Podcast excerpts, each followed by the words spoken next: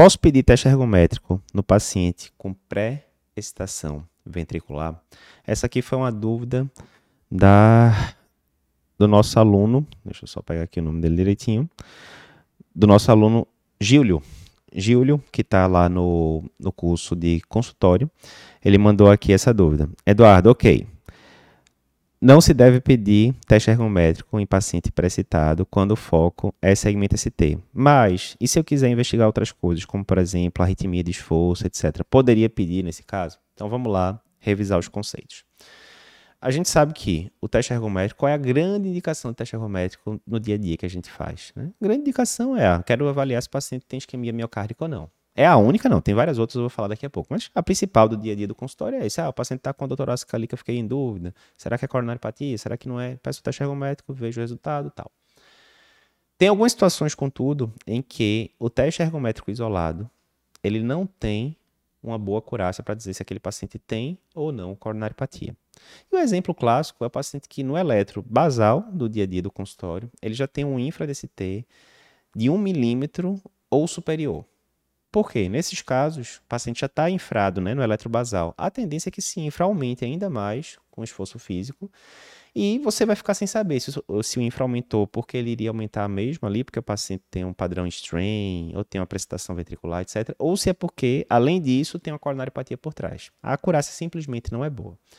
Então, o que é que pode dar esse infra-DCT de 1 milímetro ou mais no eletrobasal? O exemplo clássico é o padrão strain, né, de sobrecarga de ventrículo esquerdo, né, paciente hipertenso, longa data, por exemplo, tem aquele infrazinho ali V5, V6 e por aí vai, onda tem invertida, assimétrica e tal.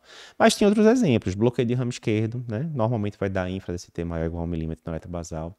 Pré-excitação ventricular, lembrando que pré-excitação e síndrome de Wolff-Parkinson-White não são a mesma coisa, né? Síndrome de Wolff-Parkinson-White exige que o paciente tenha o eletro alterado, mas que tenha sintomas também. Né? Muitas vezes o paciente só tem o eletro alterado, não tem sintoma nenhum. Você não vai classificar ele como portador de síndrome de Wolff-Parkinson-White, mas como portador de precitação. De toda forma, paciente que tem precitação no eletro, normalmente, no contexto eletrocardiográfico, ele costuma ter infra-DST em algumas derivações e comumente esse infra-DST é maior ou igual a 1 milímetro.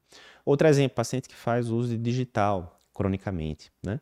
Ele pode ter aquele padrão de colher de pedreiro no eletro, né? Que não indica intoxicação digitálica, mas basicamente diz que o paciente está impregnado realmente ali pelo digital, tal. Você não tem que suspender a medicação por causa disso, nada do tipo. Então, se eu vejo um paciente que tem, resumindo, infra-DST maior ou igual a 1 milímetro no eletrobasal, eu não vou pedir teste ergométrico isoladamente para avaliar isquemia nesse paciente, certo? Beleza, isso quer dizer que está contraindicado eu pedir teste ergométrico, por exemplo, paciente com precipitação ventricular ou até com síndrome de Wolff-Parkinson-White, mesmo paciente que tem sintoma? Não, eu posso pedir, mas eu não vou pedir com o intuito de avaliar coronariopatia. Eu posso pedir sim para avaliar outras coisas, como por exemplo o Júlio falou aqui. A gente faz muito isso. Chega um paciente lá com precipitação ventricular, aí digamos que tem uma palpitação aqui, acolá, né? Você está classificando ele com síndrome de Wolff-Parkinson-White, quer saber se esse paciente vai para ablação, se não vai e tal. Em protocolos de vários serviços, faz parte do protocolo você colocar o paciente na esteira, digamos, paciente ali de 15 anos. Você vai colocar o paciente no teste ergométrico. Por quê? Porque você quer ver coronariopatia? Lógico que não, até porque o paciente tem 15 anos, enfim, não tem coronariopatia. Você vai ver justamente para ver se durante o esforço físico é, o paciente vai desenvolver arritmias. Em alguns pacientes, até a prestação pode desaparecer, né, ali com, com o aumento da, da frequência cardíaca e tal, né? Isso também poderia ser um, um indicativo de, de, melhor prognóstico. Enfim, você pode ver vários contextos não relacionados à coronariopatia, mas relacionado à é, presença de arritmia ou não. Digamos que esse mesmo paciente é um paciente com, com prestação, não sente nada tal, mas também já é um paciente que tem que quer começar algum programa de atividade física e você quer saber qual é a zona de treino ideal, né? Capacidade funcional do paciente, aquelas coisas todas.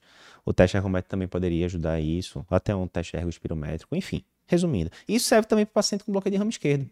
Eu lembro que anos atrás é, eu atendi uma residente lá do Hospital das Clínicas, se eu não me engano, tinha perto de 30 anos na época, e ela tinha um bloqueio de ramo esquerdo, né, basal, não sabia, mas descobriu. A gente fez a cardiograma dela, não tinha nada tal, né? A princípio não, não tinha nenhuma cardiopatia estrutural por trás tal, e tinha passado em algum concurso de exército, de alguma coisa do tipo. E na, nos vários exames que o pessoal pede lá, né, no exército, é, pelo menos na época pedia, tinha teste ergométrico para avaliar a capacidade funcional, essas coisas todas. E a gente sempre fala, no paciente que tem bloqueio de ramo esquerdo, para você pedir teste ergométrico para avaliar a isquemia, é um péssimo exame, né? Porque vai tender, sim, a aumentar o infra-DST na hora que o paciente fizer teste ergométrico e tal. Nesses casos, a gente evita a atividade física, a gente costuma ir para uma prova com estímulo farmacológico, tipo com vasodilatador, enfim. Mas nesse caso, eles queriam saber também isso, capacidade funcional, né? A pessoa vai entrar nas Forças Armadas, tem que saber, né? Se aguenta o tranco ali, correr, aquelas coisas todas. Você pode fazer, nesse caso, o teste ergométrico no paciente com bloqueio de ramo esquerdo para avaliar a capacidade funcional, para ver se vai fazer arritmia e tal? Pode, pode. O que é que você não vai fazer? Você não vai. Ah, tinha um infra de 1 milímetro que foi para 2 agora. Isso quer dizer que é coronariopatia numa moça de 29 anos sem falta de. Não, lógico que não. Né? Isso aí deve ser só do bloqueio de ramo esquerdo mesmo. Mas, ah, fez uma capacidade funcional de 15 metros, show. Esse é um dado importante. Não, fez uma capacidade funcional de 7 metros. Só, pô, para é de 29 anos, né? Vamos avaliar aqui de, é, direitinho e tal. Então, resumindo, é isso. Não é contraindicado você pedir teste ergométrico para um paciente que tem prestação, para um paciente que tem bloqueio de ramo esquerdo. Você pode fazer, mas o intuito não vai ser avaliar isquemia miocárdica. Vai ser ver outras coisas, como comportamento de pressão, capacidade funcional, surgimento de arritmias, entre outras coisas.